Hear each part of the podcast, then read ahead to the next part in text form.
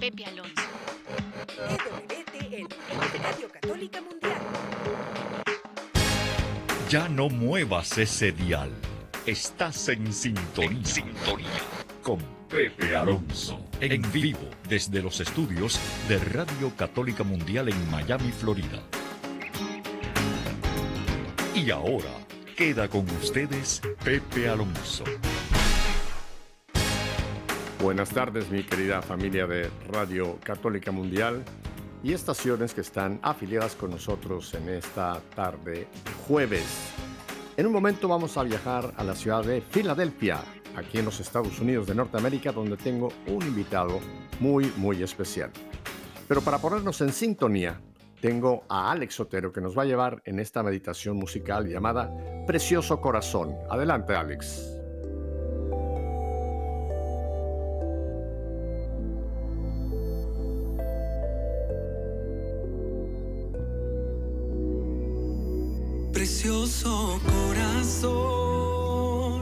Libre y pequeño como pétalo de flor, enamorado de su pueblo y palpitando por mí.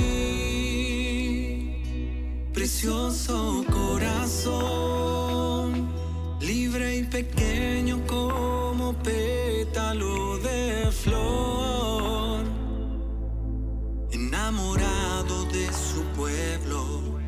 y palpitando por mí.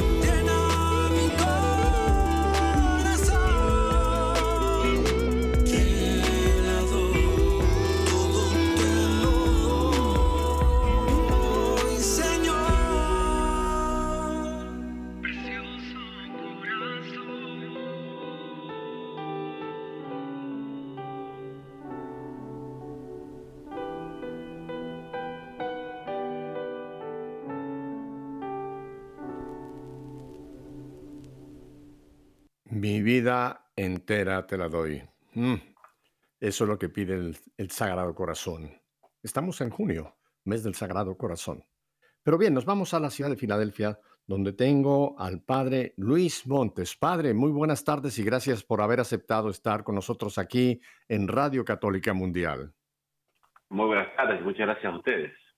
Es un honor para mí. Bueno, el padre, el padre Luis pertenece a la congregación del Verbo, Verbo Encarnado y él es un Ujú. experto en el Medio Oriente y tiene su misión precisamente en el Medio Oriente, en Egipto y creo que también ha trabajado eh, en Irak, ¿verdad, padre? Eh, sí, actualmente estoy en Egipto, pero mi destino en realidad es Irak. Me trasladé hace un año y medio a Egipto para construir un hogar para niños discapacitados, pero una vez que termine con ese proyecto, yo vuelvo a Bagdad. Ujú. Padre, ¿le tocó a usted la guerra de- del Golfo, la famosa guerra esa de hace unos años que la vivimos todo, todo el mundo?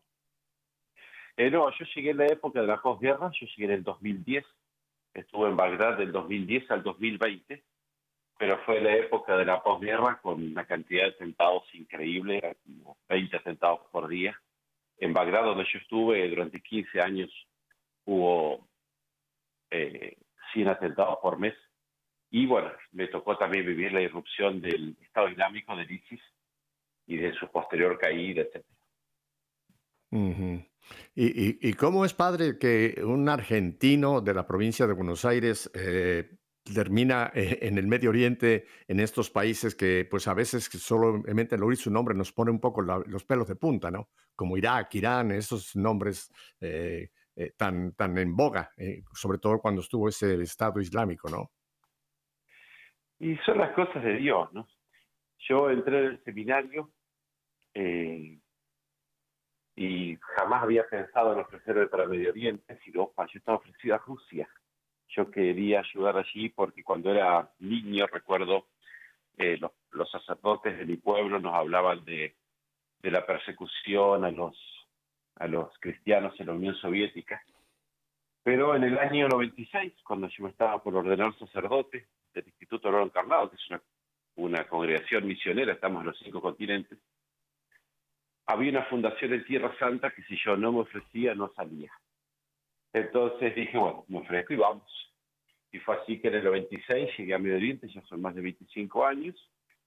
Y lo de Irak fue un poco más obligado para mí, porque yo estaba, recuerdo, en Medio Oriente cuando fue la guerra del 2003, y yo veía cómo eso iba hacer la destrucción de un pueblo y el sufrimiento de tanta gente, y digamos que me quedó en el corazón ir a Irak.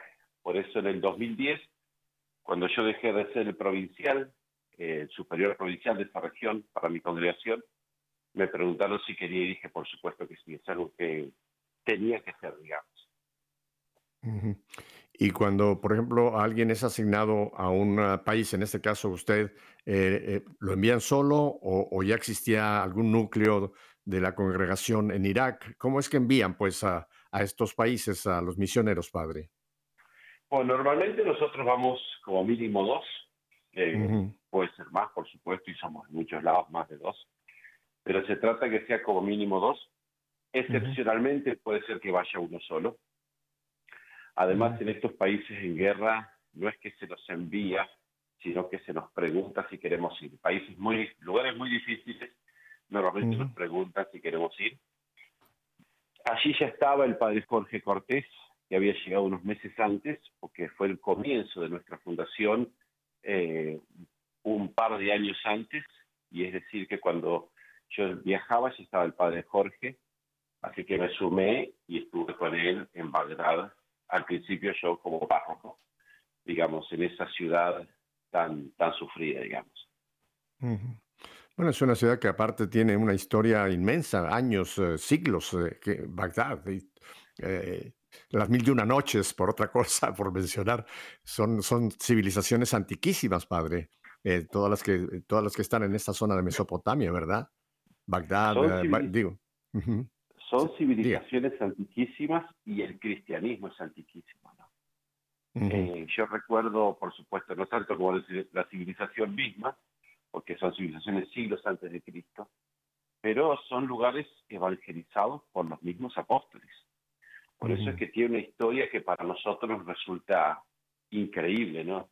Yo recuerdo, yo estaba, tuve un tiempo en el seminario caldeo, o sea, católicos, pero de rito caldeo, en el norte, y tenía que viajar a México para dar unas charlas sobre los cristianos perseguidos, y un seminarista me preguntó, ¿qué va a visitar en México? Y yo, por supuesto, le dije, bueno, lo primero es la Virgen de Guadalupe. Y me dice, no, no, me refiero a arqueología cristiana. Y yo le digo, bueno, pero vos tenés que pensar que nosotros no tenemos propiamente arqueología cristiana en América. La, la iglesia más antigua en, en América tendrá 450 años, poco más. 1500 y pico, por ahí, claro. Claro, y él se, él, él se rió y me dice, la parroquia de mi pueblo tiene 1700 años. ¿Y cómo es? Es algo que, nos, que para nosotros es impresionante. Uno va por esos lugares y rememora cosas históricas cristianas de los principios del cristianismo, cuando los Ujú. apóstoles salieron, el apóstol Tomás pasó por allí para ir a la India predicando, pero además de eso, lo que usted decía de la civilización, o sea, en, Bagdad está el museo donde se conserva el, el primer, ahí se inventaron los ladrillos, por ejemplo. O sea, estuve en Caramblés, en el norte de Irak, en la llanura de Nínive, y ahí en Caramblés fue la victoria de Alejandro Magno contra el rey Darío de Persia. Ujú. Son cosas realmente muy impresionantes por los años, y particularmente a nosotros lo que más nos toca es la parte cristiana. ¿no? O sea, estamos hablando que allí estuvieron los apóstoles y sus discípulos, y son iglesias antiquísimas, y que han sufrido tantísimo desde el principio. Yo recuerdo un sacerdote de aquí, me decía, históricamente hablando, nosotros no hemos tenido ni siquiera un siglo entero de paz. Siempre ha habido persecuciones. Estamos hablando de 20 siglos prácticamente y ni siquiera un siglo entero han tenido de paz, sino que las persecuciones comenzaron desde el principio. Ujú. Eh, hay, hay algunos textos, en, sobre todo en el Nuevo Testamento, que estamos hablando de- de- ya de los cristianos, por llamar- llamarlo así, que mucha gente ignora o, o piensa que esta cuestión de la persecución de los cristianos es un fenómeno raro, alejado por ahí, pero, pero que eso cómo va a tener un- una base bíblica. Mire, ahí en Mateo 5, el famoso capítulo 5, donde están las bienaventuranzas, pero más adelante en el versículo 44, dice, Jesús dice, Jesús, yo les digo, amen a sus enemigos y oren por quienes los persigan. O sea que ya el Señor nos dejó claramente el- eh, la, la- la- la línea de que iba a haber persecución. El Señor jamás nos prometió un lecho de rosas, ¿no? En el- mundo tendrán, tendrán tribulaciones, dice, pero eh, ánimo, yo he vencido al mundo. O sea que Jesús ya sabía que sus seguidores, y de hecho, pues de los doce apóstoles, quitando a Judas, de los once que quedaron, diez fueron todos mártires, excepto Juan. Claro. Claro, que intentaron martirizarlo, pero Dios lo salvó de milagro. Ciertamente la persecución está en la carta del cristiano. ¿no? Cristo lo dice ahí y lo dice en varias partes. Y lo dice con expresiones muy fuertes. A mí me gusta el texto de San Lucas, cuando habla de las bienaventuranzas que trae San Lucas. Cristo dice, cuando os persigan, los insulten, todo por mi nombre, dice, ese día saltad de gozo. Ujú. hermosísima expresión que tiene que manifestar nuestra disposición a dar nuestra vida por Cristo. Y me ha Ujú. pasado estando allí con todo el, el tema del Estado Islámico, eh, que era tanta, tanta violencia, tan terrible, tanto sufrimiento, que al rezar el breviario, por ejemplo, leer la Biblia, uno encuentra consuelos en todas las páginas de la Biblia por el tema de la persecución. Yo Ujú. recé el rosario, el breviario, desde, desde que entré al noviciado, desde el año 88. Pero sin embargo, en estos últimos años me di cuenta cuántas veces hace la Biblia, el Nuevo Testamento y el Antiguo Testamento, relación a la persecución que tenemos que sufrir por Dios nuestro Señor. Ujú, Es ujú. algo muy notable y es algo que nos permite a nosotros unirnos a la pasión de Cristo y así transformar nuestros pequeños sufrimientos, porque sea cuales sean, son pequeños en comparación con la gloria que nos espera, transformarlos en eh, vida eterna. Claro, claro. Mire, eh, bueno, Pablo, Pablo, vaya, las que no pasó San Pablo, ¿verdad? Azotes, cárceles, picaduras de serpientes, eh, lo que no pasó San Pablo, yo no tengo idea, pero él le dice a su querido discípulo Timoteo allá en la segunda carta, el capítulo 3, versículo 12, un, un, texto que creo que, otro, ojo, ojo, todos los que nos están escuchando esta tarde, porque esto nos implica a todos. Y fíjense lo que nos dice la palabra de Dios a través de este texto de Pablo. Asimismo, serán perseguidos todos los que quieran llevar una vida piadosa en Cristo. O sea, la persecución no es para unos cuantos, sino la persecución eh, es para todos los que, como dice aquí, querramos vivir una vida, una vida, una vida cristiana, Padre. O sea que la persecución nos puede llegar a todos de diversas maneras, ¿verdad? Sí, es así. O sea, ya le digo, está en la carta, ¿no? De hecho, uno piensa, por ejemplo, que yo, México sufrió terrible persecución, España, la guerra civil, una terrible persecución. Y se puede dar, se puede repetir, digamos, el, el considerar de que eso no se va a dar es, es ingenuo, digamos, ¿no? Y es histórico, porque se ha dado en lugares donde el cristianismo, el catolicismo era muy fuerte. Eso sin contar que actualmente está lo que se llama la persecución blanca en Occidente, por el cual los cristianos se ven obligados a autocensurarse, no quieren sacar ciertos temas, donde hay una burla constante a lo que es católico.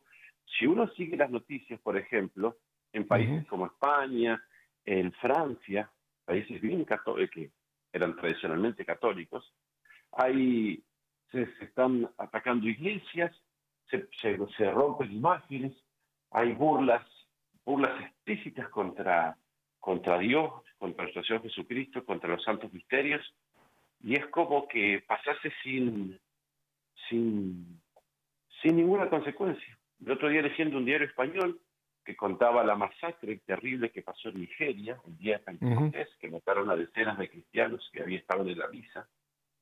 Los comentarios abajo de la gente, había gente que decía, bueno, no exageren, no se, no se crean tan perseguidos. Es una cosa notable porque el cristianismo es la religión más perseguida y sin embargo eso se mantiene escondido y se mantiene tapado. O sea, lo que está pasando en Nigeria cada año, más de 3.000 muertos, usted pregunte y va a ver que casi prácticamente nadie se entera de eso que está pasando. 3.000 mártires o más todos los años en Nigeria desde hace 10 años. Es una cosa Cierto, padre. Padre. Y, cuéntenos un poco, eh, ahora que está usted, vamos a ir a Egipto, eh, ¿cómo, cómo, ¿cómo se vive el cristianismo en Egipto, donde está usted eh, por ahora como su base de operaciones? Bien, en Egipto eh, hay una presencia cristiana muy importante para en comparación con lo que son los demás países árabes musulmanes, pero no son católicos la mayoría, ¿no? Hay una gran presencia de coptos ortodoxos que han mantenido su fe a pesar de las persecuciones. Ellos mismos se llaman a sí mismos el pueblo de mártires. Por eso cuando ocurrió eso de, de Libia, que el ISIS secuestró 20 cristianos coptos en, la, en Libia y los llevó a la playa y los degolló, hizo un famoso video. yo he escuchado expresiones realmente sorprendentes de los egipcios que lo veían como un acto de honor que los hayan atacado por ser cristianos. Eh, yo recuerdo un video que vi de la esposa de uno de esos eh, egipcios asesinados en Libia, una chica joven con dos, dos niños y le preguntan cómo estás y se siente triste. Y ella dice, ¿cómo voy a estar triste? Yo soy la esposa de un mártir. Mm. Bueno, eso, eso es algo que en Medio Oriente se entiende, eso es algo que en Medio Oriente se vive y que a veces en Occidente parece locura, ¿no? Eh, hemos escuchado gente que no fue a la misma iglesia que iban, que iba todos los domingos, sino a otra, por alguna razón, y en la iglesia donde ella iba hubo una explosión, murieron muchos cristianos, y esta gente llorando decía, me perdí ser mártir, me perdí la oportunidad de ser mártir. O sea, hay gente que vive su fe con mucha fuerza, ¿no? Por supuesto, hay gente como nosotros, con sus pecados, que se tiene que confesar, hay gente que se pelea entre ellos, eh, digamos, seres humanos con sus falencias. Claro, pero viven su fe de un modo mucho más vivo, mucho más valiente, ¿sí? con una enorme devoción a la Virgen Santísima. En Medellín, por ejemplo, es común que los jóvenes lean la Biblia todos los días. O sea, es, es realmente el tema de la persecución y la discriminación es como que los tiene más en vena para vivir mejor su cristianismo. Eh, es muy cierto, padre. Eh, por eso yo creo que el, Papa Francisco, nuestro actual pontífice, nos, tantas veces nos ha hablado del gran peligro de los cristianos light, como él le llama, ¿no? Los cristianos suaves, los cristianos que dicen, no, todo está bien, o los que se han fabricado su propio catolicismo, que es el gran peligro que hay, ¿no?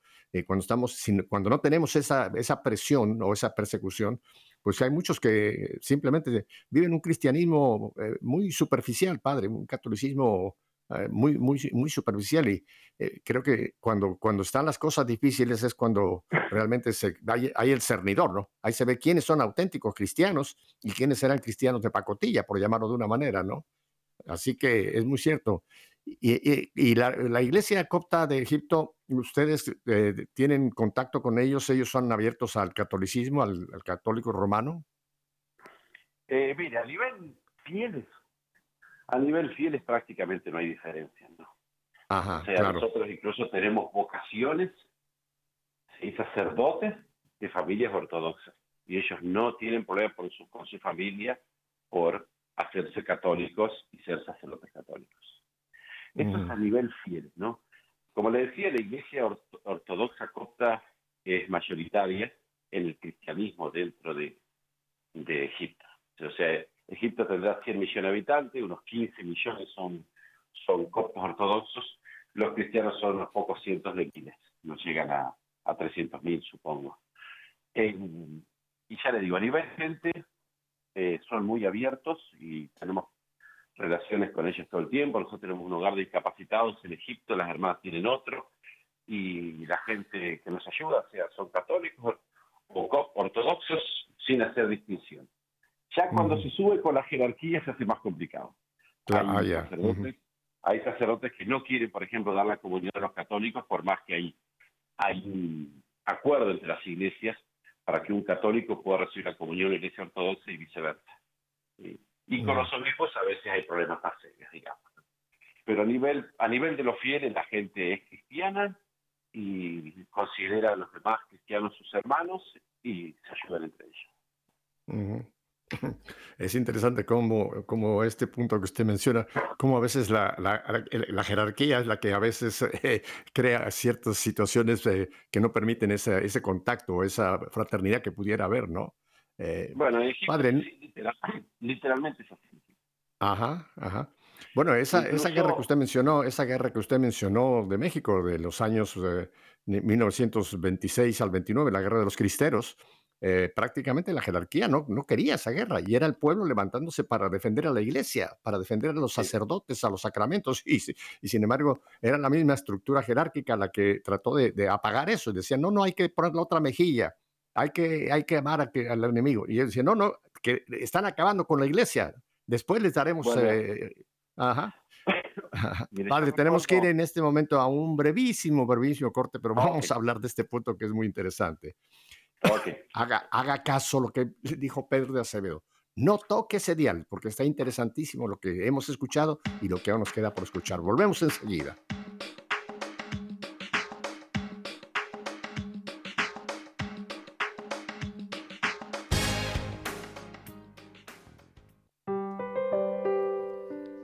Y Jesús dijo, No se enciende una lámpara de aceite para cubrirla con una vasija de barro sino que se pone sobre el candelero para que alumbre a todos los que están en la casa.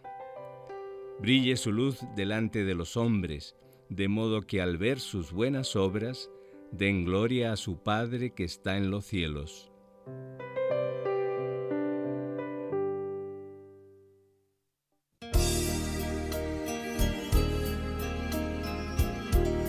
Escuchad cielos y hablaré Oye tierra los dichos de mi boca.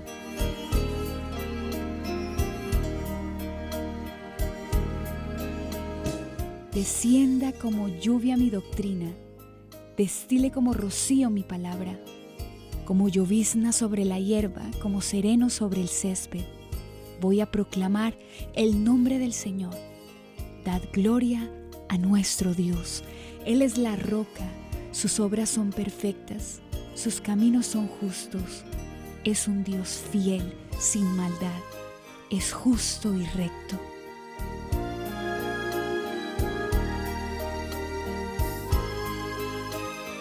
Como el águila incita a su nidada, revolando sobre los polluelos, así extendió sus alas, los tomó y los llevó sobre sus plumas. El Señor solo los condujo, no hubo dioses extraños con él.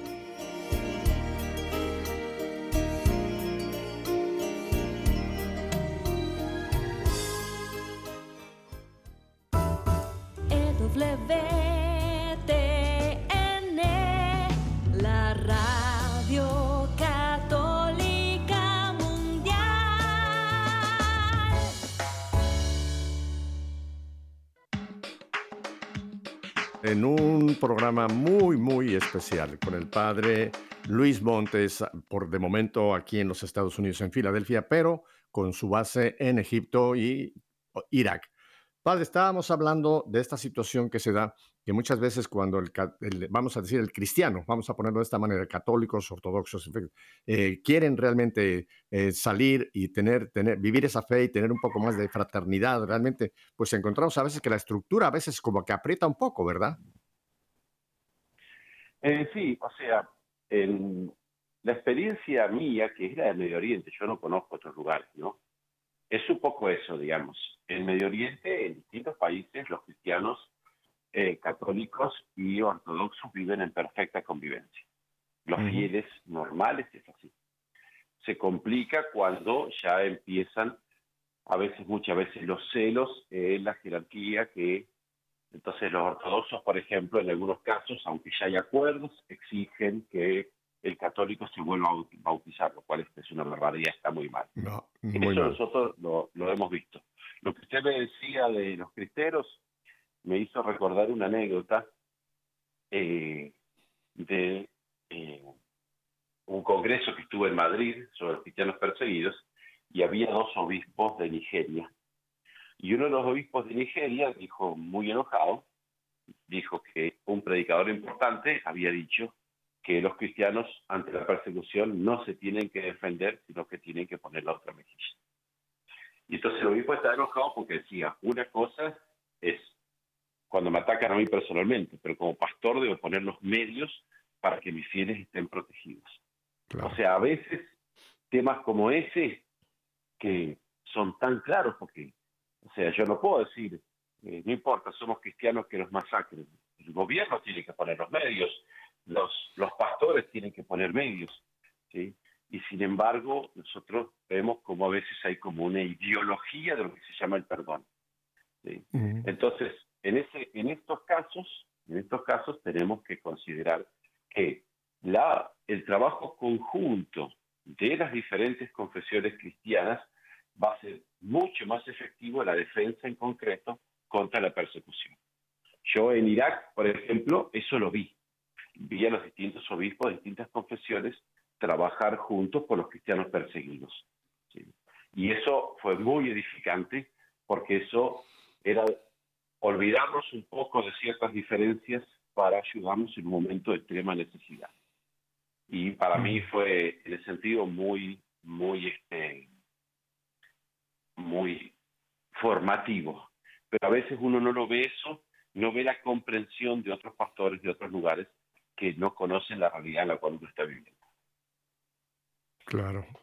Bueno, es que desde nuestro mismo fundador, eh, desde el mismo Cristo, vino a los suyos y los suyos eh, no, no lo recibieron. O sea, el, primer perseguido fue nuestro mismo Señor por su mismo pueblo, ¿no? Claro que él venía con una misión redentora, una misión salvífica, pero, eh, pero ahí tenemos nuestro primer ejemplo. Y después, como usted mencionó, todos nuestros apóstoles y los sucesores de los apóstoles dieron una prueba. Pablo, para acabar rápido, es el tremendo modelo, ¿no? A pesar de todo lo que pasó. Sin embargo, había que llevar adelante, había que seguir adelante con la palabra de Dios y la misión de ir hasta los últimos rincones. Yo creo, Padre, que los cristianos perseguidos y los que han sido mártires son un modelo que tenemos que tener siempre muy presente porque esa es la medida en la que nosotros tenemos que ver si estamos dispuestos a llegar a esos, a esos puntos, para de, decir como los cristeros, viva Cristo Rey, y morir, morir por defender a, la iglesia, a los sacramentos, a los sacerdotes, por defender nuestra fe, Padre. Yo creo que estamos en una época en que, se, en que se va a agudizar más esta persecución, Padre. En el Oriente sabemos que ha habido, ya mencionó usted ISIS y lo que sucedió con esa barbaridad de, de, califato que se querían formar, pero eh, eh, es, esta persecución es diferente en, el, en, en, en, Occidente, padre. Usted que está, por ejemplo, ahora en América, ¿cómo ve usted la persecución que se está haciendo, que es tan tenue, pero tan maligna, con toda la ideología de género, con el aborto, con todo eso, estas corrientes que están, el, socialismo este que se ha metido, que son realmente lobos con piel de oveja. Aquí hay otra persecución, pero el problema es que por ser más con piel de, oveja es más difícil de detectarla, ¿no le parece, padre? Ciertamente, pero de todos modos se está manifestando cada vez más, ¿no? Eh, estuve leyendo que aquí ha habido ataques a iglesias, a centros pro-life, Ah, por el tema este que se está reviendo la sentencia sobre el, sobre el aborto. O sea, se están, se están sacando la máscara, ¿no? Y es cada vez, es cada vez se va a tornar cada vez más violento, ¿no? El otro día estaba hablando con un muchacho que él me decía que había sido comunista y después se convirtió. Y él me dice, nosotros repetíamos, él estaba en Perú, ¿no? Repetíamos lo que escuchamos en España, ¿no? Esa frase que se, que se decía en España, que es la única iglesia que ilumina es la que arde. Dice, y al mismo tiempo hablábamos de tolerancia y no nos parecía contradictorio. Dice, y eso es lo que uno ve en tantos lados, ¿no? Que, se, por ejemplo, se condena la violencia, pero si es contra un centro pro-life, y bueno, le quieren quitar el derecho a las mujeres para abortar.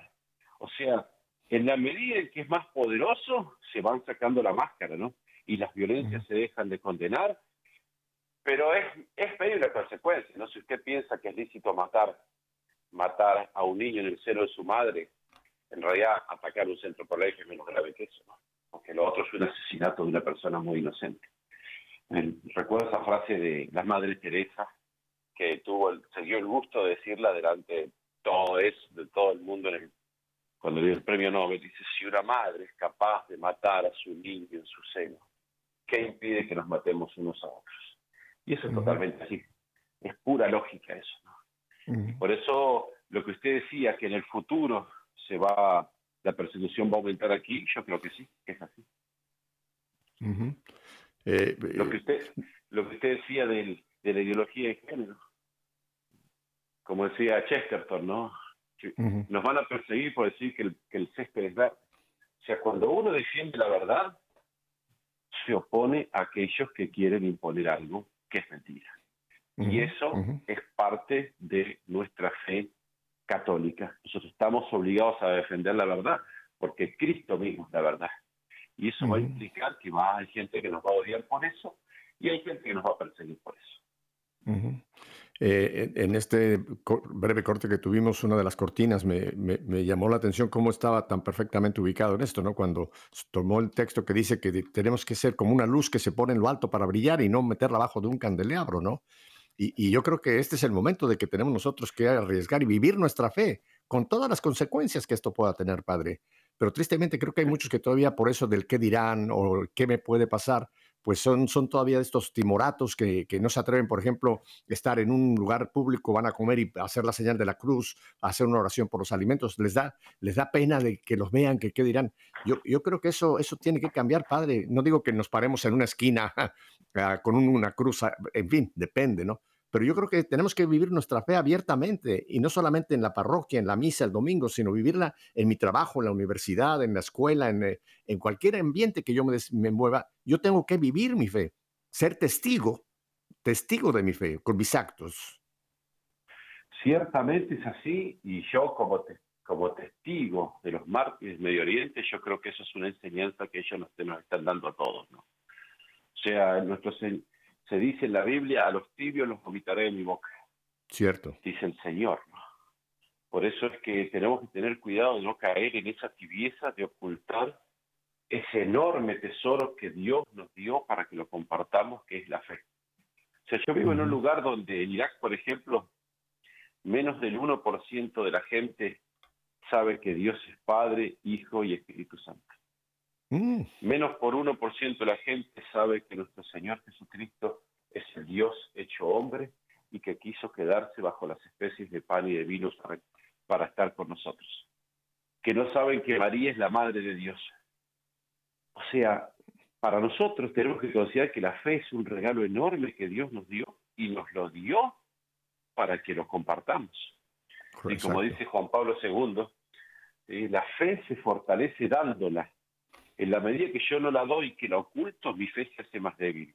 Y ese es un problema de Occidente. Por eso tenemos que dejar de tener miedo, tenemos que ver que si los mártires pudieron incluso perder todo con tal de seguir siendo cristianos, nosotros, aunque nos implique algunas incomodidades en Occidente, tenemos que dar testimonio de que Cristo es la verdad. Tenemos que ser testigos de la verdad que es Cristo.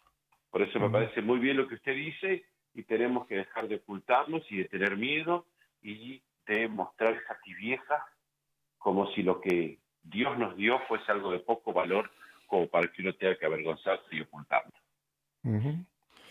Por eso hay una de las frases de Pablo que un obispo nuestro que ya está en el cielo, Monseñor Agustín Román, era su, su lema, ah, su lema eh, apostólico y era la famosa frase, ay de mí si no evangelizo. Mucha gente piensa que hay que decirlo con miedo. No, no, no, no, es decir, ay, me va, me, va, me va a maldecir Dios si yo no... No, no, es, es decir, ¿cómo es posible que yo no evangelice, no? Ay de mí si no comparto mi fe si no comparto la alegría, el tesoro que yo tengo, ay de mí si no lo doy a otros, ¿no? Claro, usted, imagínense, ¿no? Una persona muy, muy rica, ¿no? Y que no quiere dar nada a los que necesitan, ¿no? Es algo está mal. Tiene es un avaro. De Es un avaro, podría compartir. Pero nosotros tenemos la fe, que es mucho más que todo el dinero del mundo. Tenemos que compartirla.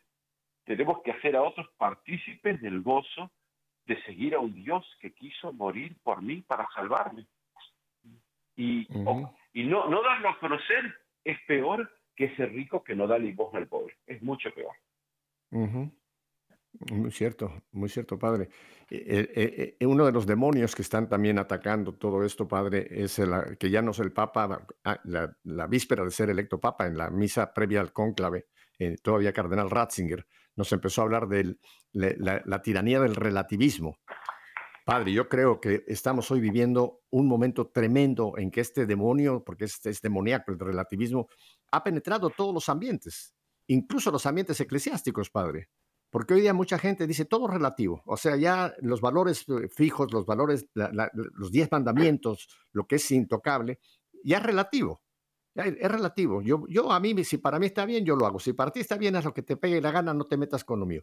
Y vivimos un relativismo, padre, que incluso tristemente yo lo veo también dentro de la, de la misma iglesia. ¿No le parece? Es que las máximas del mundo van entrando, ¿no? Uno tiene que, cada uno tiene que estar personalmente atento en su corazón y ver si lo que está pensando es realmente acorde con el Evangelio o no. Porque muchas veces eh, podemos cada uno de nosotros caer y el que no el que no busca purificar su fe y que sea cada vez más perfecta termina aceptando que son cosas totalmente contrarias al evangelio. ¿Y qué ocurre? El que no vive como cree termina, termina creyendo como vive. Y así tenemos eh, sacerdotes. A ver, repítame, repítame, repítame. Repítame esa frase y me dice lo de la ordenación, pero me encantó esa frase, el que no vive lo que cree. El que no vive su fe, el que no vive lo que cree, termina creciendo como está viviendo. Como eso es muy buena frase. Gracias, padre. Y por eso, y por eso es que, por eso es que después tenemos sacerdotes, incluso obispos, ¿sí? pidiendo la ordenación de mujeres, que es un tema que Juan Pablo II ya dejó en claro que eso no se puede cambiar, que es voluntad de Cristo. O sea, terminan avergonzándose del Evangelio. El Evangelio les da vergüenza las cosas que dicen y quieren predicar un Evangelio que es que tenga a todo el mundo contento y eso es imposible, eso está mal. O sea, Jesucristo perdió discípulos por decir que era el pan de la vida. Él podría haber dicho perfectamente, uy, esto no va a convenir, mejor no lo digo.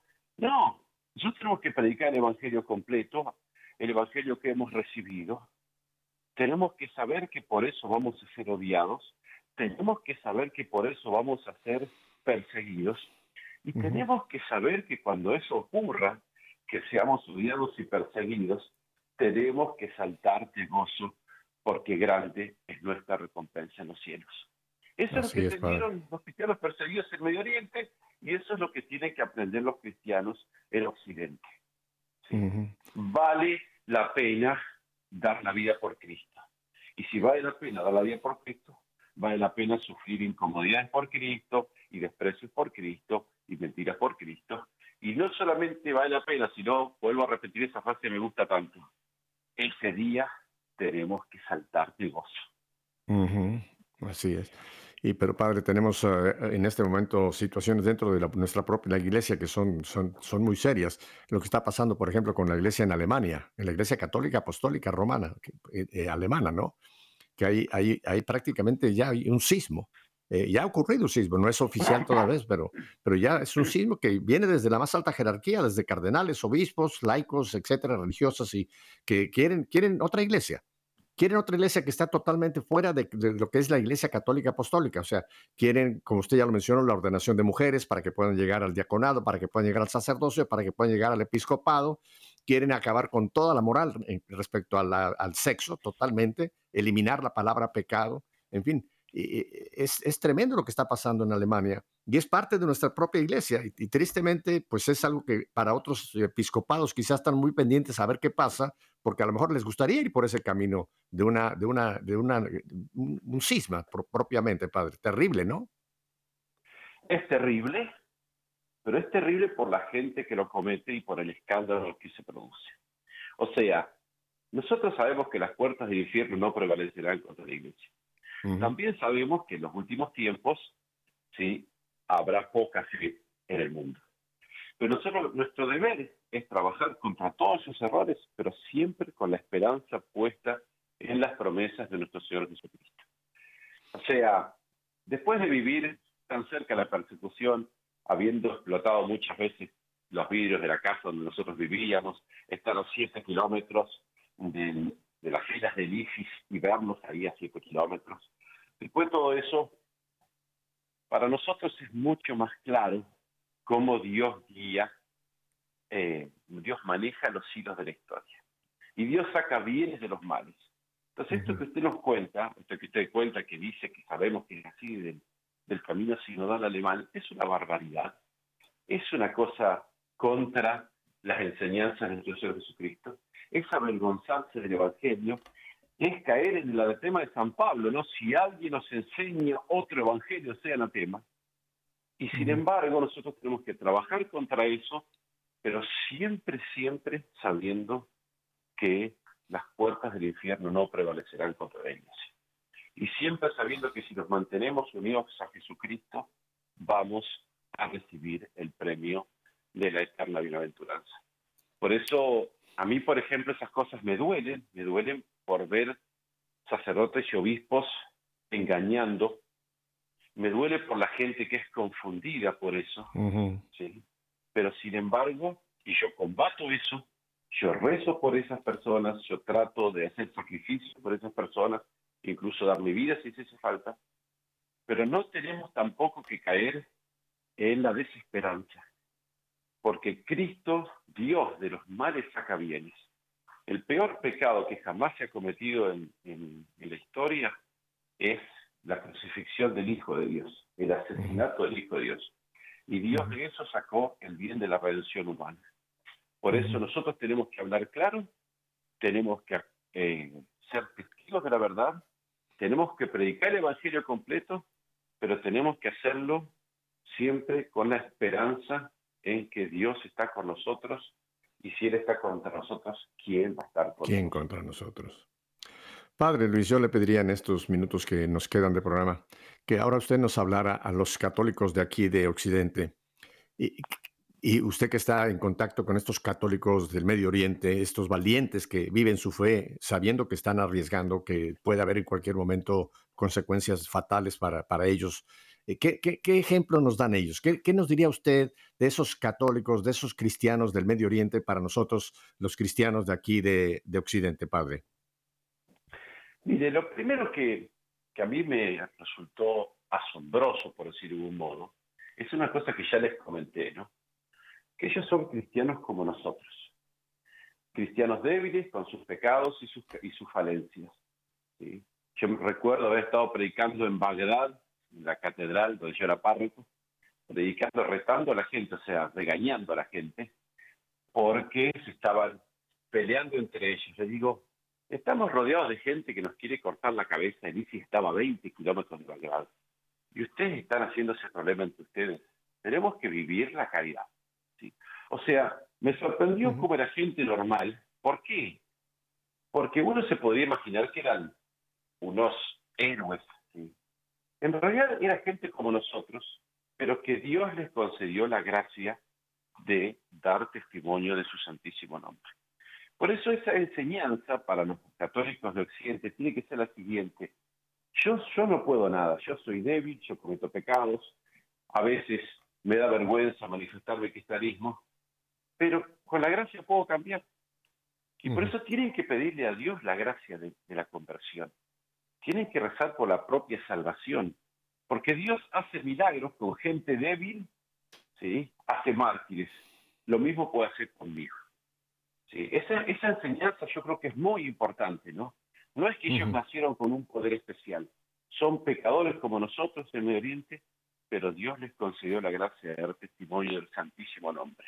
Y por eso yo aliento a todos los que me están escuchando, ¿sí? que pidan a Dios la gracia de una profunda conversión. Porque el segundo mensaje que nos gritan los mártires, su sangre nos grita de la tierra, es el tiempo es corto y tenemos que ser santos. Nosotros no sabemos cuándo Dios nos va a llamar a dar juicio por nuestras obras, cuándo nos va a llegar el momento de la muerte. Pero sí sabemos que el tiempo es corto, que puede ser dentro de 30 años, pero puede ser mañana en un accidente o lo que sea. Y por eso tenemos que aprovechar el tiempo que tenemos para hacer el bien, para amar a Dios más, para olvidarnos de nosotros mismos y donar nuestra vida a los demás, porque tenemos que ser santos, porque eso es un mandato de nuestro Señor Jesucristo, no es un consejo. Cristo dice, ser perfectos como es perfecto vuestro Padre Celestial. Por eso la segunda enseñanza que nosotros aprendemos de los mártires es esa. El tiempo es corto y tenemos que ser santos. Hay cantidad de cosas más que yo le podría decir. Una que quiero destacar, porque no sé cuánto tiempo me queda. tenemos, todavía, tenemos todavía unos cinco minutos, padre, así que adelante. Bueno, el tema de la alegría. Yo he visto más alegría en los campos de refugiados cristianos de Bagdad y de Erbil mm. que en las ciudades de América o de Europa. Esa gente ha perdido todo, ¿no? Me contaban llorando durante 10, 20, 30, 40 minutos cómo tuvieron que huir, perdieron todo, les mataron familiares, se quedaron sin sus casas, sin sus vehículos. Y sin embargo en ellos había una alegría sobrenatural, que es la alegría que se funda en la cruz. Y es la alegría que nosotros podemos todos tener, porque entre nosotros la cruz la vamos a tener, queramos o no. Las dificultades van a estar. Pero si nosotros aprendemos a unir nuestras cruces con la cruz de Cristo, vamos a tener la alegría de los santos, que es una alegría que no depende de que me salgan las cosas bien, de que tenga un trabajo, un teléfono o lo que sea, sino la alegría que se funda en la realidad del sufrimiento y que hace que ese sufrimiento de valor de eternidad. Por eso yo les digo, para mí era realmente impresionante. Yo, yo he estado almorzando con una familia de refugiados, recuerdo perfectamente, tenían millones de problemas, al hombre había tenido un aneurisma, tenía otro que estaba por explotar, tenía problemas de riñones, no podía ir al hospital porque si se iba a su pueblo no tenía hospital, no podía ir al campamento refugiado, sin embargo lo iban a cerrar. Pero yo salí de esa casa con el corazón así calentito por la caridad y la alegría con la cual vivía esa familia. Eso solamente Dios lo puede dar y por eso tenemos que estar unidos a Dios, tenemos que ofrecer nuestros pequeños sufrimientos y vamos a alcanzar una alegría que ninguna cosa material nos puede dar. Ese es el último mensaje que quisiera dejarles porque para mí ha sido impresionante, ha sido impresionante y a mí me ha enseñado a vivir como hay que vivir. Dejar de estar preocupado por mil cosas sabiendo que tenemos un Padre que provee por nosotros y que nos espera para darnos la eterna felicidad. Cuando, cuando rezamos a nuestro Padre, Padre nuestro que estás en el cielo, hay en la segunda parte algo que también le pedimos, que le decimos, danos hoy nuestro pan de cada día. Yo sé que usted está en este momento en los Estados Unidos eh, yendo a varias ciudades buscando apoyo para su obra allá en Egipto y posteriormente en Irak, Padre. Yo quisiera que usted nos dijera dónde este auditorio que estamos con usted fascinados por esta entrevista, dónde pudiéramos nosotros apoyar esta obra que ustedes, eh, Verbo Encarnado, están realizando en Egipto y en, y en Bagdad, Padre. Bueno, actualmente el consejo que les puedo dar de información es que me contacten vía Facebook, pueden buscar mi nombre, Luis Montes, dice misionero IBE, me pueden contactar vía Facebook o a través de la, del Facebook yo tengo en Irak, amigos de Irak, y me escriben y yo les puedo mandar un link de PayPal para que manden una donación. Eh, es importante que nosotros ayudemos a los cristianos de Medio Oriente. El Medio Oriente está quedando sin cristianos y tenemos obligación de ayudarlos porque de Oriente nos vino la fe, ¿no? Y por eso a los que quisiesen mandar una ayuda, yo les agradecería mucho. Ellos les agradecen mucho. Cuando los 120 mil cristianos de Irak dejaron sus casas, fue la iglesia, porque no fue ni la ONU ni ninguna asociación que los ayudó, sino la iglesia con la ayuda de pequeñas donaciones de cristianos de afuera. Por eso, los que quieran ayudarnos, contáctenme por Facebook, eh, Luis Montes, Misionero IBE, o la página de Facebook también Amigos de Irak, y yo les, o también el, el grupo de Facebook Nazarenos Perseguidos, y yo les, les enviaré un link para que puedan hacer una donación y de ese modo ayuden a aquellos que están siendo perseguidos por el nombre de Cristo. Yo le agradezco infinito, Padre Luis, el que haya tomado ese tiempo para estar con nosotros. Eh, he tenido aquí cientos de programas en Radio Católica, pero nunca había tenido yo un programa como este en donde se nos está hablando de estos hermanos nuestros que están y han pasado la terrible persecución y que siguen todavía con la espada de Damocles encima y que son un ejemplo para nosotros, Padre. Yo creo que ha sido providencial tenerlo usted porque creo que cuando sentamos que ¿Qué vamos a hacer eh, en, los tiempos que nos vienen aquí en Occidente? Que volteemos nuestros ojos a nuestros hermanos cristianos allá en Oriente y como usted dijo, de allá nos llegó la fe, pero yo creo que de ahí también nos puede llegar el modelo y la inspiración para eh, tener esa fe, tener esa alegría, tener esa certeza de que todo lo puedo en Cristo que me fortalece, ¿no? Así que se lo agradezco infinito, Padre. Yo le voy a pedir un último favor. ¿Nos quiere usted eh, cerrar este programa dándonos la bendición, Padre Luis? Sí, señor. Primero quiero agradecerle a usted eh, por todo el bien que hace en la difusión del Evangelio y por haberme permitido estar aquí esta hora. Ahora les voy a dar la bendición en lengua árabe porque quiero que no nos olviden, que recuerden a los cristianos perseguidos, allí los cristianos de Medio Oriente rezan en árabe, y también para rezar por la conversión de los perseguidores que utilizan la misma lengua en árabe para blasfemar de nuestro Señor Jesucristo. El Señor esté con vosotros. Y con tu espíritu. Barakakum Allahu al-Qadir ala kulli shay, al-Ab, wal-Ibn, wal-Ruh al-Qudus. Amén. Muchas gracias a todos. No nos olviden que Dios los bendiga. Padre, y en estos segundos que me quedan le quiero hacer una invitación. Me interesaría muchísimo tener un programa con usted ahora en EWTN Televisión. Eh, ya lo haré yo con usted. Lo único que le pregunto, ¿estaría usted dispuesto a, que yo lo vuelva a tener, pero ahora en EWTN Televisión, Padre Luis?